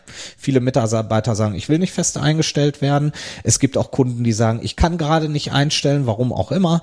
Ähm, und dann ist dieser Einsatz beendet und das ganze Spielchen beginnt von vorne. Wir haben im Arbeitnehmerüberlassungsgesetz geregelt, dass unsere Mitarbeiter nach einer Einsatzzeit von neun Monaten innerhalb einer Einrichtung per Equal Pay bezahlt werden müssen. Das heißt, ich fahre jeden Monat zwei Lohnabrechnungen wo ich einmal eine Lohnabrechnung nach unseren Parametern mache und einmal eine Lohnabrechnung nach den Parametern des Kunden mache. Und wenn da ein Unterschied zugunsten des Mitarbeiters entsteht, dass er also in der Kundeneinrichtung mehr verdienen müsste, muss ich den Ausgleich bezahlen. So, lange Rede, schwacher Sinn wenn Kunden so etwas hören, wenn gerade in, im privaten Bereich, wenn ich dir zu denen sage, so, ihr müsst jetzt mal die Hosen runterlassen und ich brauche jetzt hier mal die, die Parameter für einen äh, Vergleichsmitarbeiter, was verdient er bei euch, welche Schichtzulagen bekommt er, welche Jahressonderzahlung bekommt er und so weiter, machen die die Schotten dicht, brechen den Einsatz ab, sagen, schicken Sie mir einen neuen. Das ist leider Gottes auch die Realität, wenn man über Langfristigkeit und Kontinuität spricht. Ich will noch ganz kurz, äh, diese 18 Monate, kann man die irgendwie umgehen? Also sprich den, den Einsatz dann pausieren und dann, ja. also, also eigentlich. Drei Monate. Du musst drei Monate pausieren, da beginnt die Uhr wieder bei Null an zu ticken, aber drei Monate ist einfach auch eine sehr lange Zeit, ne? Ja, klar, klar. Aber dann gibt's ja vielleicht eine Tochtergesellschaft, die man da. Naja, gut. Ja, das sind, das sind so Dinger, auch da, es ist hochspannend, ne? Wenn du zum Beispiel, es gibt ja äh, viele Trägerschaften auch aus dem Ausland, die jetzt hier in Deutschland viele Pflegeeinrichtungen aufkaufen, viele Pflegegesellschaften aufkaufen. Es ist halt bei diesem Equal Pay unheimlich wichtig, sobald die Leute innerhalb einer Gesellschaft auch wechseln, ne? Also die wechseln jetzt von Haus A nach Haus B. Das Haus B läuft aber unter der gleichen Handelsregisternummer wie Haus A, dann läuft die Zeit halt weiter weiter. Mhm. Ähm, und wenn du dann anfängst mit Tochtergesellschaften und so zu arbeiten, ähm, dann äh, da, da werden wir halt sehr hart geprüft. Da kommt dann der Zoll und wenn der Zoll kommt, dann ist nicht gut. Dann kommen immer die Jungs mit dem etwas dickeren Gürtel. Okay. ja, da, da, bewegen wir uns tatsächlich im Bereich der der Zeit, äh, der Schwarzarbeit und so. Ne? Mhm, das okay. ähm, natürlich. Jetzt ja, haben wir vorhin schon mal über das Verbot gesprochen. Um, und das ist vielleicht der einfachste Hebel, ähm, dieses oder diesen, du hast zwei Prozent gesagt, vorhin sind es ungefähr, ganz genau können wir es natürlich nicht sagen, weil wir nicht wissen, wie viele Pflegende wir in Deutschland haben, aber ähm, wenn es zwei Prozent sind und jetzt kommt man in Berlin auf die Idee, hm, das mit der Zeitarbeit ist irgendwie eine richtig doofe Idee und das macht das ganze System kaputt äh, und jetzt verbieten wir das. Was war denn eigentlich der Hintergedanke dieses ähm, Verbots und mit welchem Ziel sollte es eigentlich umgesetzt werden?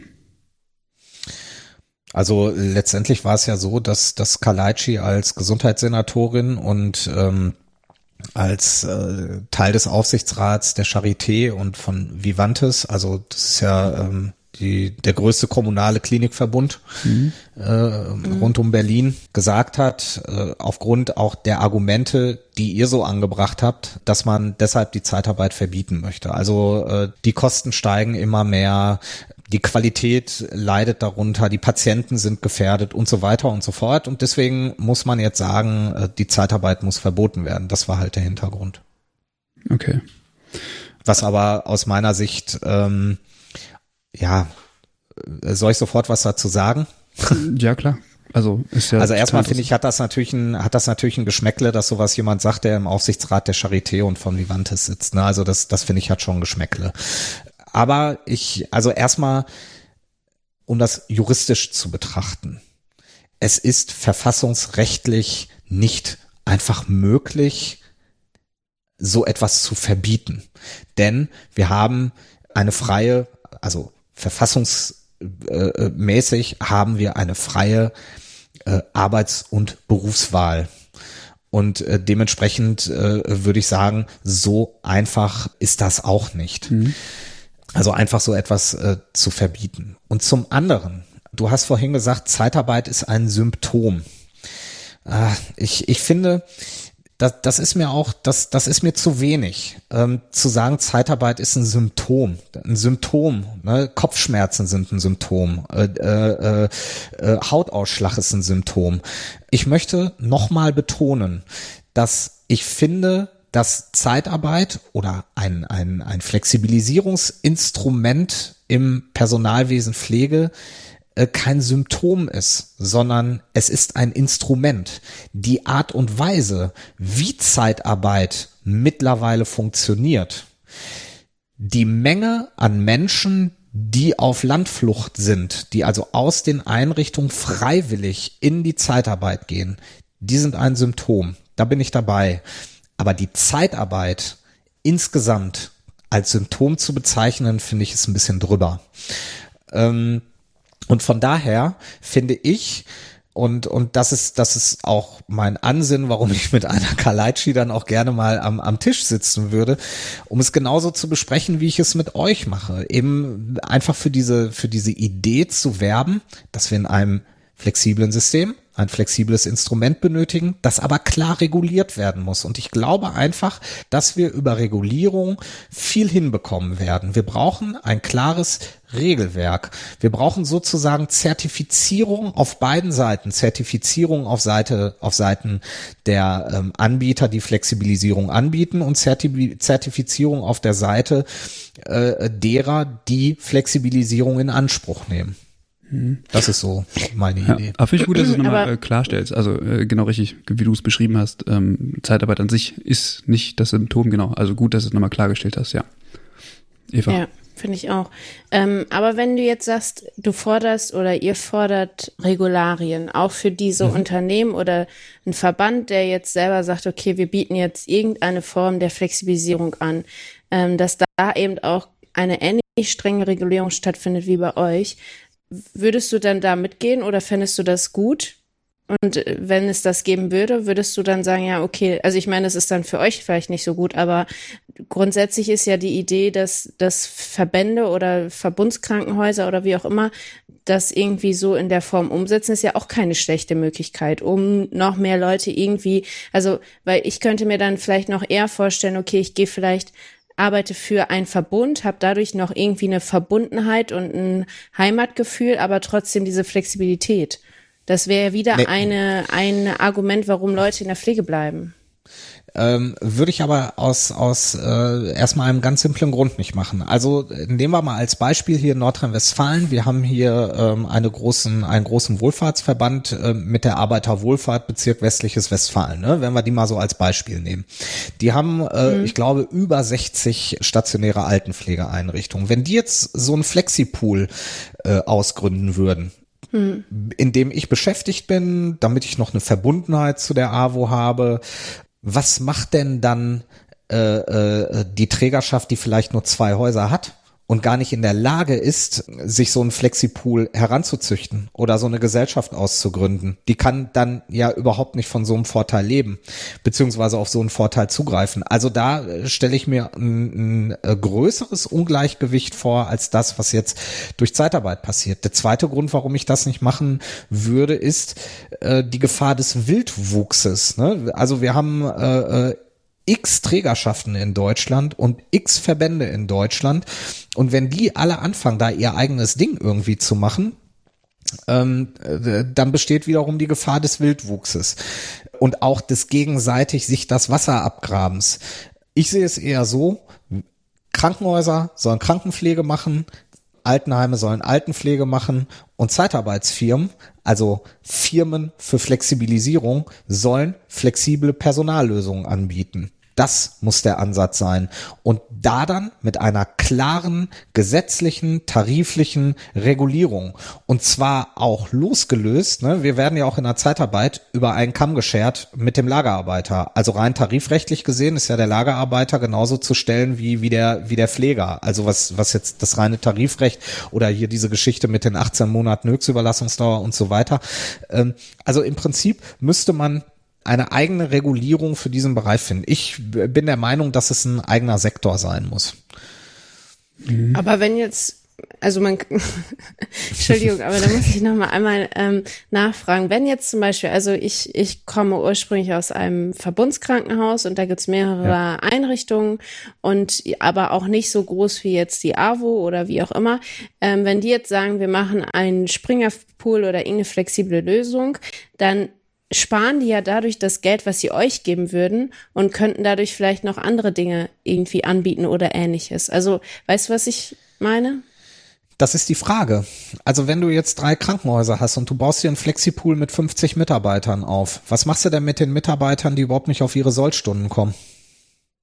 Weil gerade in den Krankenhäusern ähm, alles Taco läuft, weil ähm, äh, vielleicht sogar in der Pandemie ähm, ähm, Stationen in der ersten Welle, ne, Stationen im, im Warten auf die auf die Überbelegung auf den Intensivstationen, äh, die Betten nicht belegt werden, wo auf einmal Mitarbeiter in bekannten großen Krankenhäusern in Kurzarbeit geschickt werden. Was passiert dann mit den Leuten im Flexipool, wenn die nicht auf ihre Sollstunden kommen? Ja, das muss ja erstmal passieren. Also ich sag mal, Stunden zu sammeln über einen Zeitraum von, keine Ahnung, drei, sechs, neun, zwölf Monaten ist ja jetzt keine Kunst in der Pflege, oder? Also dafür mm. gibt's ja mm. genügend Möglichkeiten. Und das muss ja, also ich, also weiß ich nicht dann stellt man halt mal, dann stellt man halt mal mehr Menschen ein, um die Patienten besser zu versorgen. Also ich meine, dann zu sagen, nö, also wir haben jetzt bisher mit, wir wir haben bisher mit, wir haben bisher mit drei gearbeitet, wir arbeiten jetzt weiterhin mit drei und die Leute, die jetzt äh, Minus sind, ja, ist mir egal, die bleiben halt auch zu Hause. Also Patienten ver verbessern kann man doch immer. Also jetzt. Ja, du, Christian, ich bin da, äh, ich bin da voll bei dir. Ich wäre auch ähm, als äh, äh, als als äh, Pfleger natürlich voll dabei und würde sagen, ey, bitte Personalschlüssel, ne? Jetzt kommen wir schon fast zur äh, PPR 2.0. mhm, ähm, nein, ja. natürlich äh, wäre ich, da, wär ich dafür, den Personalschlüssel nach oben zu drücken, überhaupt gar keine Frage. Aber Stand heute, wenn ich mir überlege, ähm, äh, äh, dass äh, von, von verschiedenen Krankenhäusern in der ersten Welle ne, wirklich die äh, äh Zeitarbeitskräfte rigoros abgemeldet wurden und die eigenen Mitarbeiter in Kurzarbeit geschickt wurden. Hier gab es Krankenhäuser, da sind die eigenen Mitarbeiter in Kurzarbeit gegangen. Das ist ja, das ist ja nicht, nicht erfunden. Äh, das, das ist ja ein Fakt.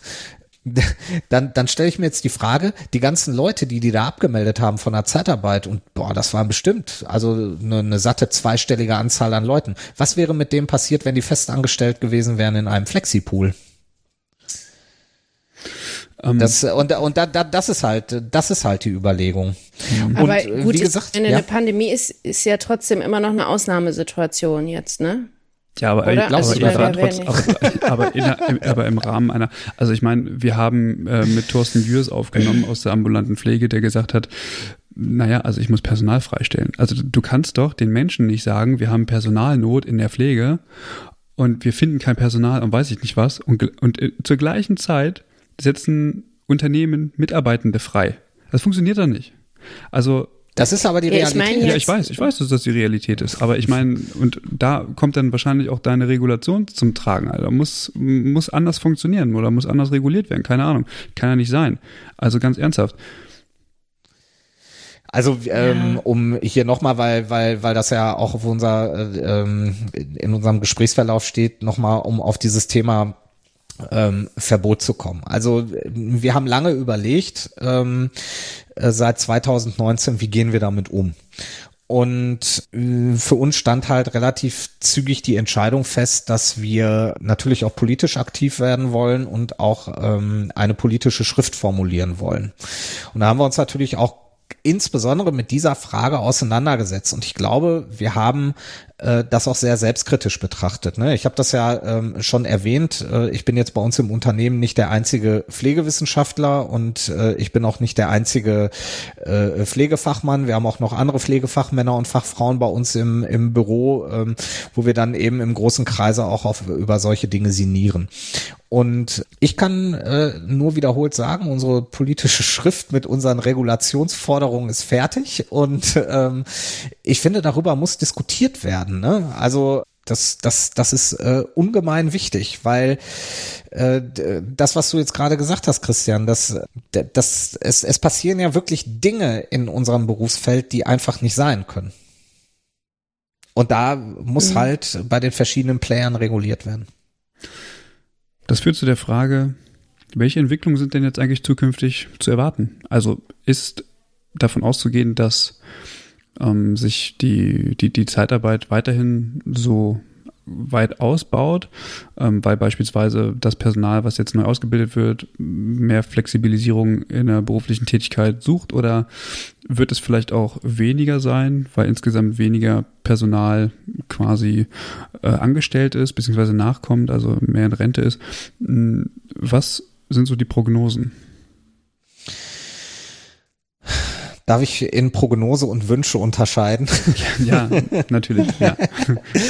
Ähm, also meine Prognose ist, dass äh, wenn wir nicht handeln, dass die Entwicklung weiter in diese Richtung gehen wird. Also wir erleben ja auch schlimme Dinge auf dem Markt, ne? Das äh, möchte ich ja auch sagen. Also äh, das Thema Kosten.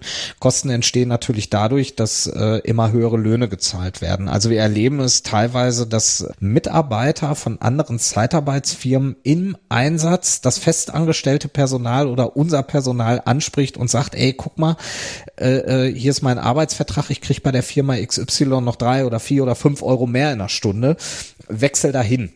Dann wechselt unser Mitarbeiter dorthin, weil wir sagen, wir machen den, äh, den Hokuspokus nicht mit. Und dann bleibt der Mitarbeiter im gleichen Krankenhaus beschäftigt, verdient fünf Euro mehr in der Stunde und das Krankenhaus zahlt zehn Euro mehr an eine andere Zeitarbeitsfirma, hat aber den gleichen Mitarbeiter mit der gleichen Arbeitskraft. Das sind ja aktuell die Dinge, die passieren.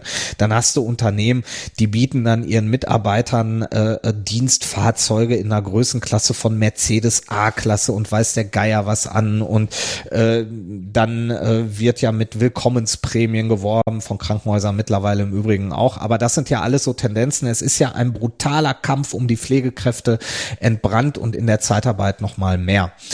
Ich nehme gerade wahr, dass also die Anzahl der Anfragen kundenseits weiter steigt. Das heißt, ähm, die, die Nachfrage wird äh, immer höher bei stagnierendem Angebot. Also die, die Bewerbersituation am Markt ist ähm, schwierig äh, insgesamt, aber wir erleben halt äh, trotzdem immer noch, äh, dass wir äh, als Zeitarbeitsfirma deutlich mehr Bewerber haben als unsere Kunden und dass wir ähm, viele Mitarbeiter erleben, die halt in die Zeitarbeit wechseln.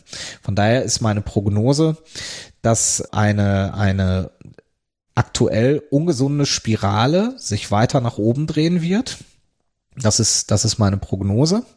Und mein Wunsch ist, dass wir alle sehr, sehr demütig sind, nicht sofort die ähm, Verbotskelle ähm, aus der Tasche ziehen und ähm, auch Zeitarbeit mit nicht allzu viel ähm, Aggression sehen und auch nicht als äh, pauschales Symptom für irgendetwas, sondern wir aus verschiedenen Blickwinkeln auf dieses Instrument Zeitarbeit schauen und versuchen aufgrund der Dinge, die dort in den letzten zehn Jahren, unabhängig von irgendwelchen marktwirtschaftlichen Entwicklungen, was dort aber auch qualitativ an Arbeit entwickelt wurde, das darf man ja nicht unterschätzen. Die Zeitarbeit hat ja vieles richtig gemacht, was die Einrichtungen falsch gemacht haben, dass man daraus lernt, dass man mal die Karten auf den Tisch legt und ein solches Flexibilisierungsinstrument als Teil eines Systems versteht, welches klar, einfach, aber gleichermaßen streng reguliert ist, damit es in Zukunft nicht ein Diskussionspunkt wie jetzt oder ein, ein, ein Diskussionsthema wie jetzt bei uns darstellt, sondern ein gewinnbringendes System. Das wäre mein persönlicher Wunsch.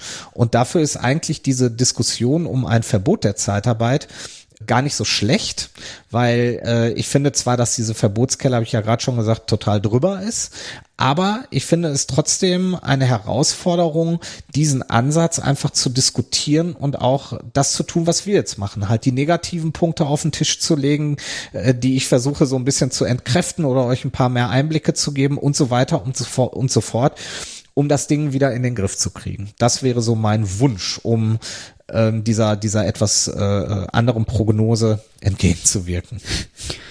Dann hoffe ich, dass das zukünftig vielleicht diese Entwicklung gehen wird. Und ich hoffe, dass wir ähm, ja mit dieser Folge tatsächlich jetzt auch einen, einen Teil dazu beitragen konnten, mal Einblicke zu geben, wo Probleme auf beiden Seiten liegen. Also fand ich total interessant, dass du nochmal Einblicke gegeben hast, dass nicht nur in Unternehmen ähm, sozusagen ja die Zeitarbeit kritisch äh, gesehen wird, sondern eben auf genau der gegenüberliegenden Seite tatsächlich auch Probleme liegen, die quasi ja hervorgerufen werden eben durch System.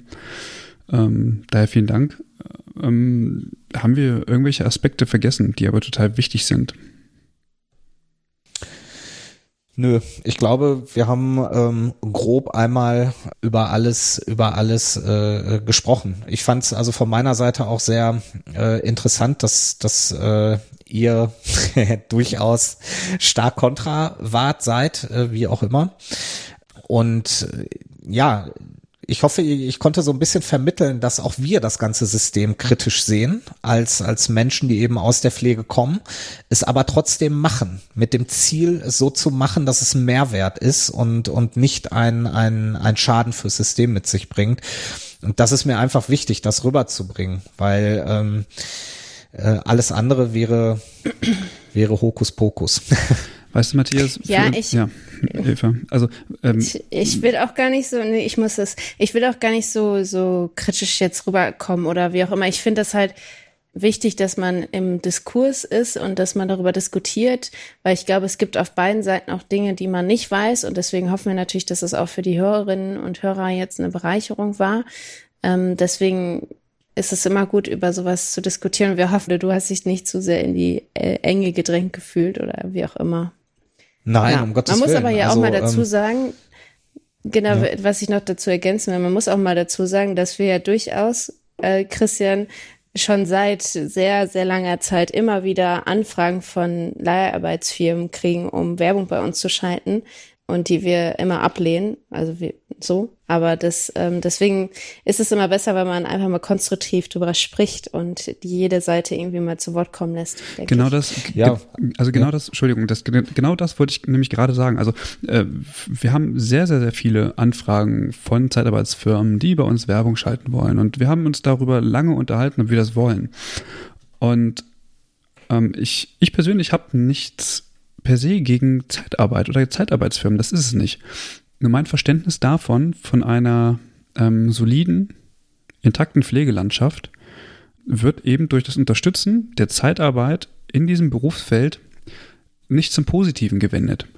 Und deswegen spreche ich, also deswegen ähm, finde ich persönlich die Zeitarbeit in diesem Bereich einfach kritisch, weil ich ähm, vielleicht den, den Fokus anders setze. Weil mir geht es darum, um die Patientenversorgung. Mir geht es nicht in erster Linie darum, dass äh, Mitarbeitende ähm, flexibel arbeiten können und von mir aus auch dadurch lange arbeiten können. Das sind alles, das sind alles wertvolle und auch, auch wichtige Aspekte, die ich bisher wenig ähm, gesehen habe und äh, auch ein Stück weit ausgeblendet habe, weil ich immer so denke, die Leute, also es, es, es geht doch darum, die, die, die Pflegelandschaft voranzubringen und äh, die, die Pflegequalität zu erhöhen.